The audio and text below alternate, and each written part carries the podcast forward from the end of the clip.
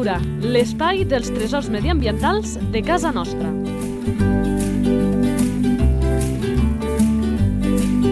Un espai conduït per Francesc Balanyà.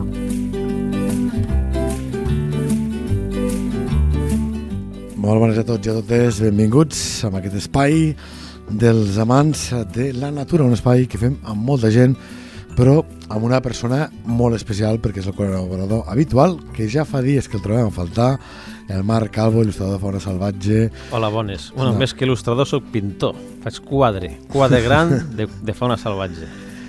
Pintoràs, Pintoràs. pintoràs de fauna salvatge, també naturalista Sí. autodidacta, Sí. que sent passió per conèixer la fauna del territori i de més enllà, I de més enllà. eh, però i de més enllà de l'actualitat i de temps anteriors, eh? Exacte. d'aquest més enllà inclou temps i espai i que té aquesta bondat de venir a compartir doncs, aquesta passió, aquests coneixements amb nosaltres. Avui ara anem a descobrir amb quina nova espècie. La fitxa tècnica. Nom comú. Xot. O xut. O xut. O O xut. xut. Crec que a Lleida diem més xut que sí, xot. Eh? Aquí és més corrent el xut. És més familiar. Més... Sí, sí.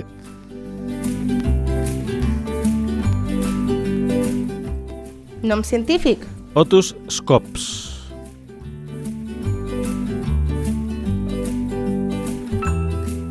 Esperança de vida. Uns 10 anys.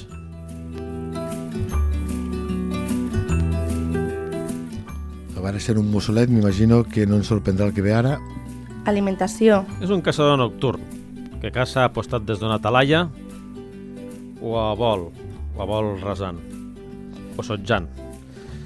I, bueno, sobretot s'alimenta d'insectes, de cucs, de, Ratolinets. de ratolins. Ocasionalment és lo més, les preses més grans que sol tenir. Musaranyes, eh, sargantanes, inclús amfibis, però principalment són insectes grans, com escarabats, saltamartins, llagostes, Mm. Uh, com ja dèiem, sobre una talaia que captura llançant-se directament al terra. Rarament per això les captura al vol, a ple vol. Es desconeix quin és el mètode de, de caça quan captura ocells, que ocasionalment també en caça. Produeix unes eagròpiles, que són els típics residus que produeixen totes les estrigiformes, és a dir, estrigiformes, la família dels mussols i les òlives, El, bueno, el rapinyaires en general. Sí, el rapinyaire en general, que tot aquell material d'aquella presa que, es- que digereix, que no pot digerir, ho regurgita en forma d'unes boles de pèl i ossos, en el qual pots saber de què s'ha alimentat. Tu agafes una agròpila, eh, agròpila d'aquestes, la obres, i allí surt tots els restos de l'espècie que s'ha alimentat. De fet, eh, crec que ho he explicat alguna vegada, i és una activitat que feia amb la entitat de natura amb què he col·laborat durant eh, una dècada i mitja i era una de les activitats que fèiem i agradava a grans i a petits. Eh? Exacte. Eh, tenies també una xuleta al costat per veure aquest eh, os d'esquelet a qui pertany, perquè evidentment si és una musaranya o un ratolí eh, la, la gent no ho sap, no? I el més fàcil, el que més ajudava doncs, a identificar-ho era o el crani o la mandíbula. Sí. Eh? Sí, amb el cas del xut, les agròpiles es caracteritzen per un tamany reduït i són molt fràgils. Clar.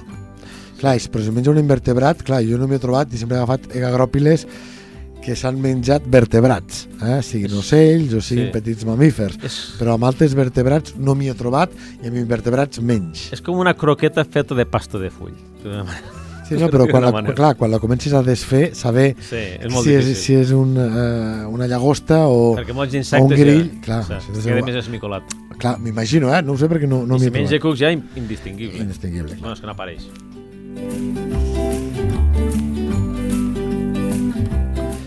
A veure, en aquest d'on el trobem, Hàbitat. eh, que jo tinc moltes curiositats eh, sobre, sobre aquesta qüestió. On, on se'l troba?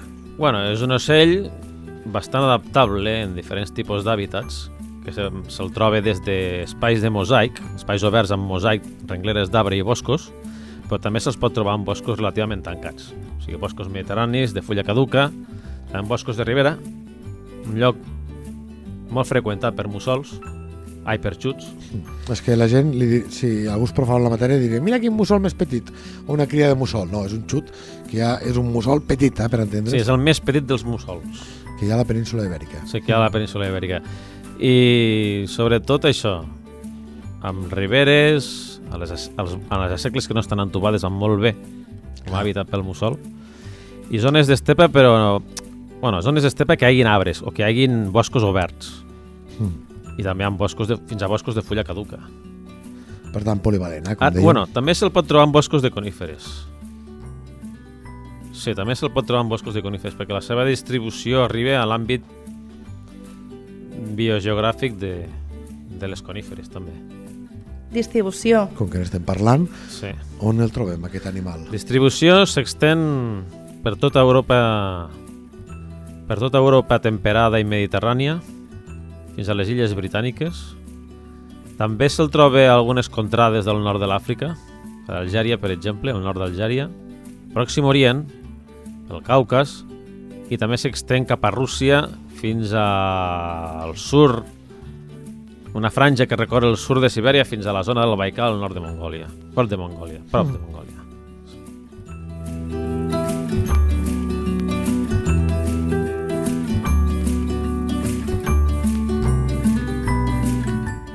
Activitat. Activitat ocell nocturn. Mm. I... Ho has dit una mica abans. eh, Sí. Parat a, a les seves atalaies. Sí, reparteix, sí, les dues... O sigui, la, el seu grau d'activitat és... Hi ha un pic d'activitat que és a mitjanit, allà a les 12 fins a les 2, i al final de la matinada comença el seu període de descans que arriba fins al final del vespre.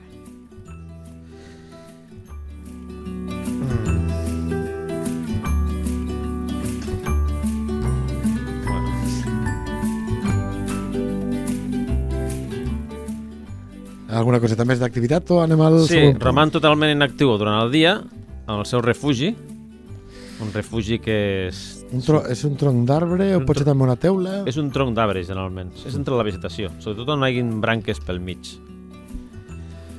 O també està en les oliveres, en llocs d'arbres dispersos també s'hi troba, Mm. perquè el seu plomatge el fa confondre amb els troncs. Sí, és dels que es mimetitza molt bé, eh? Sí, i a vegades sol... A més, diria que es fica, ara podem equivocar, com confonc amb un altre tipus de mussol, eh? que es fica allò molt a propet a la branca, però molt a propet del tronc principal Sí, per aquest efecte de camuflatge, no? sí, sí, sí exacte. exacte. Després també l'alterna el seu descans amb neteges de plomatges. Fa algunes neteja de plomatge i, i pràcticament roman inactiu. A vegades també això, aquesta, acti aquesta, acti aquesta costum que tenen molts rapinyaires de prendre el sol, en el cas del, del xut no, no, No ho no ho fa. fa, ni baix de terra ni res d'això. Reproducció. Reproducció. S'aparellen per tota la vida. Són monògams. Ara encara que a vegades se donen casos de, de poligàmia. Sempre que parlem això de que s'aparellen per tota la vida, sempre m'acabes dient que, que n'hi ha que fan el gamberro. Sí, ha que es fan el gambal, que, que, que acaparen. Aquest també pot ser degut a les condicions del, de l'ambient. Pot Sí, ser per falta de mascles o...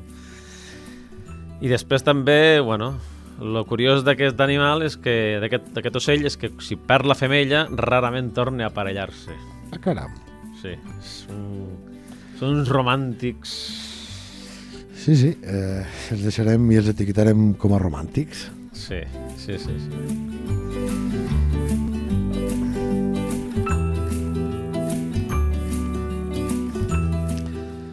S'aparellen, eh, s'enamoren per tota la vida, però, per exemple, sobre aquesta reproducció, què més podem dir? Per exemple, no sé quants, eh, quina mitjana de, de cries acostumen a, a tenir. Sí, tres o quatre i fan una, pos- una única posta, allà al mes de maig. I al cap d'uns 20 dies les, de la incubació les cries eclosionen i són alimentades durant uns 22 dies, Uh -huh. Més o menys, i després romanen amb els seus pares fins al final de l'estiu, fins al setembre. Apen aprendre dels pares i estar Bueno, una mica més protegits. Encara cacen, comencen a caçar a finals de l'estiu, però encara romanen al territori dels pares. Les femelles, per exemple, són molt ferotges defensant el territori, més que els mascles. Això és... Sí, és curiós. És curiós. Sí. Després el... són molt austers a l'hora de fer el niu i a l'hora de triar l'emplaçament per fer el niu.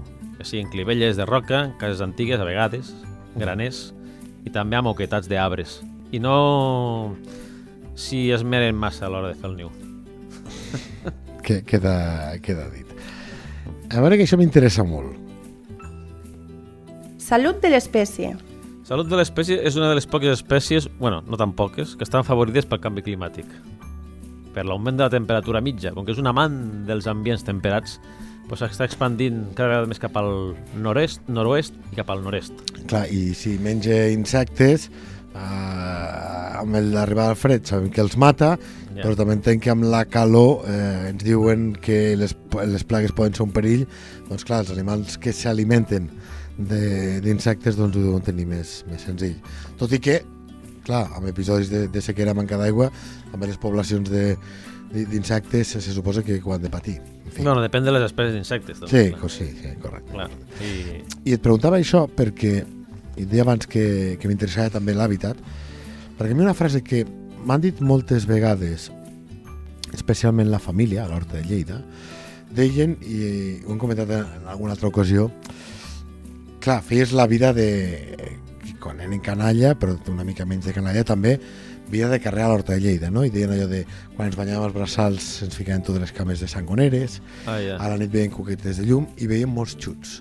I ara de xuts no en veiem cap. Se'n veuen menys, sí, claro. Clar, però deien, o sigui, a, mi és un, un animal dels que m'ha sobtat perquè sí que veus això, la salut de l'espècie no et diu que, que va en regressió, però que se'n veia, ells tenen la concepció que, se'n, que en veiem moltes. Clar, jo vaig especular, i no sé si em compraràs aquesta especulació, eh, Marc, clar, quan aquesta època que parlem a l'Horta de Lleida, el fruiter no tenia tanta presència, de fet era residual, estava només als perímetres dels camps, Sí, sí. i bàsicament el que teníem eren extensius, cereals, farratges, arròs també, que bé, això Els del carrers famosos, Ah, de, de sí, sí. soses. I per tant, aquest eh, arbres dispersos que et funcionen com a talaia, n'havia menys i també entenc que devia afavorir la presència d'aquesta espècie i devia ser més senzill veure'ls perquè si n'havien i hi havia menys arbres els podies detectar, no sé jo he fet aquesta lectura totalment especulativa El que sí deu influir per nassos, perquè això, si tiren molts pesticides d'aquests tan agressius que maten ma- tants insectes, té que afectar-lo d'alguna manera o altra. Tots els insectívors els té que afectar. clar, clar, clar, si hi ha menys insectes segurament, doncs, eh, evidentment doncs hi ha menys de, de qui se'ls menja Sí, de fet, eh, diu que hi ha un augment dels ambients ade adequats per a, aquest, per a aquest ocell. Hi ha una expansió d'ambients òptims per la reproducció i per poder criar d'aquest d'aquest ocell, no? per tant I- l'ambient és favorable mm. Sí, de fet s'està expandint més cap al nord i al nord-est i sembla que... De fet, jo, per exemple, avui aquest any tan exageradament càlid que hi ha hagut aquí a Espanya i a Catalunya, anant amb el cotxe vaig sentir un mussol a l'Horta de Lleida a ple mes d'octubre, cosa que a l'octubre no se senten, se'n van, i són. Hi ha un xut, un xut vull dir. Ah, clar, eh, és que ho anava a dir però anava a fer això Curiositat. abans de dir-ho, perquè eh, ha dit els mussols no hi són, no, els mussols hi són, els que no hi són, i aquesta és la curiositat, Curiositats. són els xuts que el que fan és emigrar, és eh, l'únic, sí, de fet, Sí, les curiositats aquestes. Sí que és un dels pocs xuts migradors. Ai, dels pocs mussols migradors. com a mussol és l'únic, el que passa que de la família Sí. que pels profans amb la matèria que també li diuen mussols, com òlives, com ducs, llavors sí que n'hi ha algun més que, que migre, Sí. però família estricta de mussols Sí, és l'únic. sí és l'únic, l'únic. I emigra cada setembre cap a l'Àfrica i, esto, i s'ubica sobretot en zones samanoides, però també en boscos tropicals, sense arribar a la selva, però en boscos tropicals on allí conviu amb moltes altres espècies de, de xuts. Clar, i a veure, eh, sembla molt lògic, eh? Mm. Si ens fixem, quasi totes les espècies que parlem que, que migren són aquelles que depenen directament de la ingesta de- Insectes. d'insectes. I clar, eh, aquella frase, ho hem dit altres vegades, que diu a l'estiu tota cuca viu, també té la part inversa, que és arriba el fred i se'ls pela tots, o pràcticament tots, Sí. i per tant, per aquesta necessitat de menjar, els toca migrar. Només cal veure aquella dita, inclús fins i tot del finals de l'hivern, del març marçot, mata Mata la la vella i la jove si pot.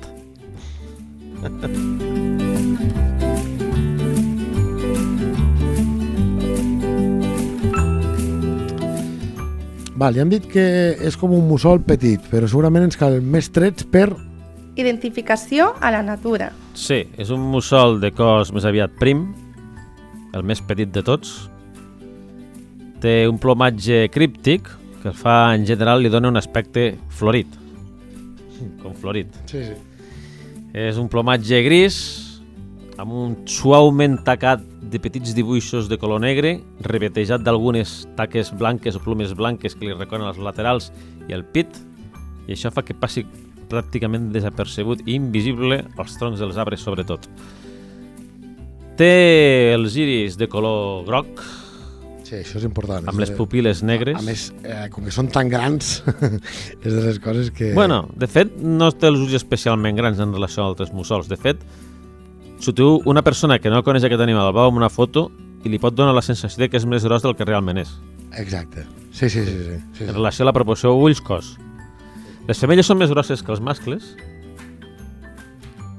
tenen el bec negre i una bigotera que li recorre als costats de... als laterals del bec, fins a baix.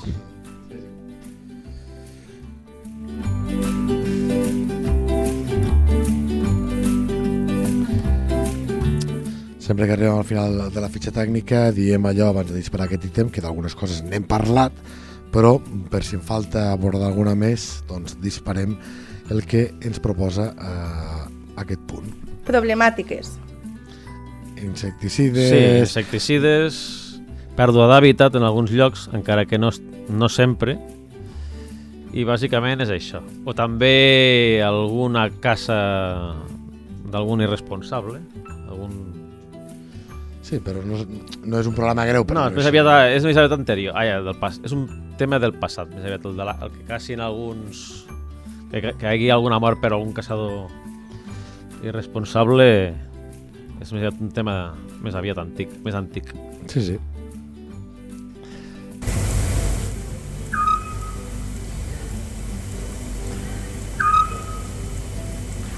Ens agrada posar els. La veu del xut, La veu del, del xut, eh? que sembla un sonar d'un vaixell o d'un submarí. I com passa amb tantes altres espècies, per detectar-lo, com que es mimetitza també, ho dèiem abans, doncs eh, primer és escoltar, doncs d'on ve aquest so, i llavors filar prim per eh, veure el, a, a quin tronc, a quina talaia el tenim parat i de ben segur que observant-nos.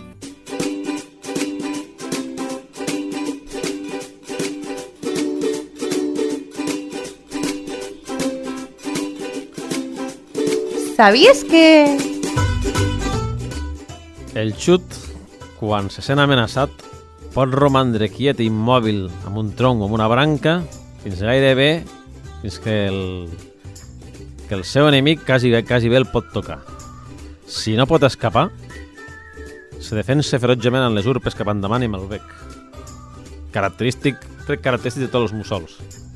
La seva agressivitat i la seva determinació en defensar-se. I recordem que parlem eh, del mussol més petit que que tenim a la península ibèrica. Per cert, no sé si ho sabies, capaç de caçar tres ratolins per nit, eh? Sí. encara que tingui aquesta predilecció mengi tants insectes. Eh, també, ho hem dit abans, però aglutinem aquí les curiositats, és extremadament fidel amb la parella Sí. i, per tant, és de les, les coses també que sorprèn d'aquest Sí. xut o xut euroasiàtic. Fins al punt que quan la parella està criant, l'està alimentant ell personalment amb tres ratolins al dia. Oh, caram. Sí, sí. Imagina't. És el pro... Si li proveeix de menjar està cuidant els pollets. es reparteixen les tasques domèstiques, allò que els humans encara no hem après a fer del tot, eh? que hi ha vegades que veiem que en la incubació es van canviant, uns i altres segons l'espècie, Sí. veiem altres que el mascle doncs, copula i se n'oblida, però aquest xot mascle agafa la responsabilitat de portar el sostén alimentari a casa mentre que la mare doncs, eh, cria eh, els petits. Sí, exacte.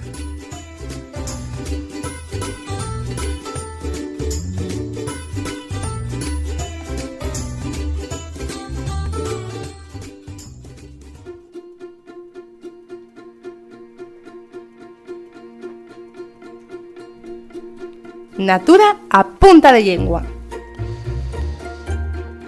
Què en podem eh, dir d'aquest animal en aquest espai? Bé, aquí a Catalunya almenys té diferents noms locals de... que designen aquesta, aquesta espècie, no? Com per exemple, per aquí Lleida, un nom característic popular és el de xut. Sí, totalment. Mira, tant és així Sí, sí. que el Marc sé que no és massa futbolero, eh? ja, ho explicaré, ja ho explicaré jo. Ja, ja. Eh, havia una penya de la llavors Unió Esportiva Lleida, ara Lleida Esportiu, que era penya als xuts. I estava molt ben trobat el nom perquè estaven al, al, al fons darrere una porteria, crec que és, que em perdonaran si, si m'equivoco, Gol Nord, Eh, era la penya més famosa que, que havia fa molts anys de, de Lleida Esportiu i clar, és on se xute els xuts, vale? però també és, com li diem aquí, eh, doncs, amb aquests eh, mussols, i precisament la mascota era aquest animaló vestit amb el traje del, de Lleida, la penya Els Xuts, encara ens en recordem molts i molts, moltes. Sí, sí, també ja tinc entès que hi ha alguna penya de, del Cargol que es diu així, si no recordo malament. Ah. una penya del Cargol Ah, que es diu així. Pot ser que es Crec- mantingués, crec que sí, sí, sí, sí, pot, pot, pot ser, eh? És, crec que hi ha més d'una penya aquí a Lleida que té aquest nom. Penya Els Xuts. I també era per això, perquè era un animaló feia certa gràcia, que el teníem a, a molts llocs, i que estàs mirant eh, atentament el que passa ben a prop, com podia ser doncs, un partit de futbol, que llavors entre aquesta vida que va tindre la penya, que no sé pas quant temps començava i acabava, però sí que va viure Sí, el que van viure alguns, que era aquell, eh, aquella Unió Esportiva Lleida a primera divisió. També... També li diuen Duc Petit. Petit Duc. Per, per, per les... Eh, Sí, bueno, per té, que, que té té unes damunt... protuberàncies, unes lleugeres protuberàncies als costats del cap. Una cosa que ens, ens hem oblidat de dir a, a la identificació de natura. Fa que Sí. sigui el cap quadrat. Sí, sí, sí. Fa sí. que tingui el cap quadrat. Sí, sí. És veritat que recorda lleugerament a, a un duc en petitet. Eh? Sí, bueno, una, mi- una cosa a mig camí entre... Té, el, té un perfil del crani, d'una silueta del crani a mig camí entre el clàssic clàssica silueta d'un mussol i la d'un duc, no? O, la d'un mussol banyut. No té orella, però tampoc té el cap rodó, té el cap quadrat. Sí, sí. Hi ha algun altre nom? Que... Sí, també hi ha duc petit, Mm. petit duc, xonca, Com, xonca, com, com dit? xonca, Oh, cara. I això, saps d'on Al- prové aquest nom? a l'Alguer, Ah, amigo, m'agrada. cornudet, a València, Cornudet, clar, eh, significa molt el que ha explicat el Marc ara, de això que semblen entre orelles i banyes, eh? però Sí. que no és ni una cosa ni l'altra, Cornudet eh, i sent petitet, m'agrada molt aquest nom. jo li dic a- quadra, quadradet, a, on, on has dit això, València? a València. I des... Cornudet m'agrada molt. Sí. O Miloca, fins i tot. Miloc, eh? Sí que ja sabem que Miloca eh, Sí, sí, per això, per això ho dic. Eh, bueno, oficialment és amb un altre mussol. Sí, sí. Miloca. I després hi ha expressions també que designen, a que defineixen una persona. per exemple, Per exemple, una persona està embadalida, no? quan Sí. està quieta, inactiva, quan és passiu, que no fa cap paper, diu, mira aquest xut. cert? Aquest és un xut. Sí, sí, sí. Està aquí sí, sí, sí, sí, a la sí. penya i no fa cap paper. Mm. Està... Llavors, si us ho diuen mai, digueu no estic inactiu, sinó que, com el xut que m'has dit, estic a l'expectativa de trobar allò que m'interessa, en el cas de l'animal el menjar, en el cas vostre el que sigui, per llançar-me i atrapar-ho. Per tant, Exacte. inactiu, res. Se- Esperant activament. Sobretot si estem en un sopar. Sí, és Marc Albo, com sempre, moltes Moltes gràcies. gràcies. Fins aviat.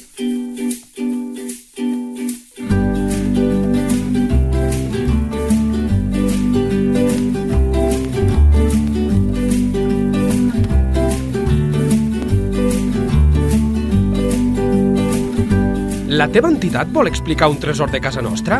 Un animal, una planta o un indret? Si és així, envia un correu a lleida24 arroba lleida24.cat. Lleida Natura, l'espai dels tresors mediambientals de casa nostra. Un espai conduït per Francesc Balanyà.